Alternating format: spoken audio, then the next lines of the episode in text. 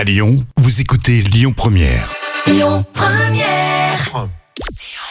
Bonjour à tous, c'est France 3 qui s'est imposé hier avec le film Tandem qui a rassemblé euh, près de 5 millions de personnes. Ça représente 23% de part d'audience. Derrière, on retrouve TF1 avec du Cobu 3. Euh, France 2 complète le podium avec Votre vie en jeu. Il sort du silence. Stéphane Plaza prend une nouvelle fois la parole sur Instagram. L'animateur d'M6 est en effet visé par des plaintes pour violence conjugale, des faits qu'il conteste. Et Stéphane Plaza a évoqué une année 2023 où son image a été où il a été défini comme un monstre. Il avait déjà pris la parole sur Instagram en décembre pour remercier ses fans de leur soutien, avant d'affirmer attendre que la justice soit faite pour laver son honneur. Et puis on savait que Benjamin Castaldi ne voulait pas rempiler pour le retour de Secret Story. Ah bah lui au contraire serait bien tenté de se frotter à l'émission. Christophe Beaugrand souhaiterait présenter la nouvelle saison de Secret Story sur TF1.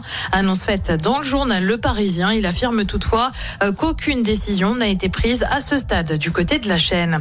Côté programme ce soir sur TF1, justement, c'est l'appel de la forêt. Sur France 2, un destin inattendu. Sur France 3, on rend hommage à Bourville. Et puis sur M6, on retrouve Michael Youn pour le Morning Night. C'est à partir de 21h.